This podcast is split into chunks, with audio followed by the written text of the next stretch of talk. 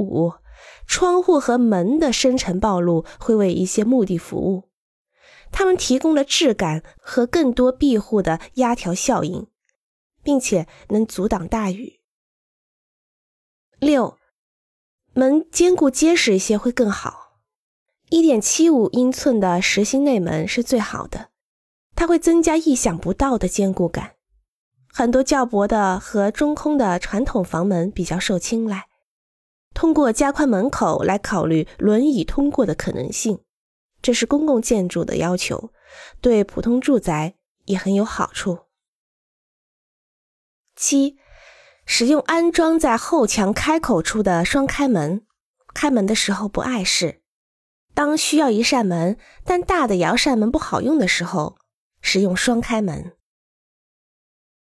八，窗沿的高度影响了内部空间的感觉和视觉体验。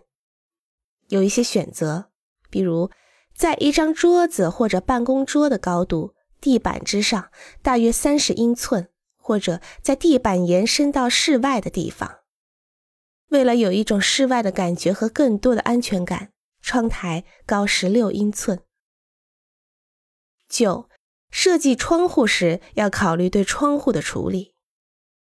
控制光照和个人隐私的窗帘、百叶窗或者遮光物的需要和可能性要形象化，这对于一间房屋的成功很重要。窗户加工不发生偶然情况会比较好。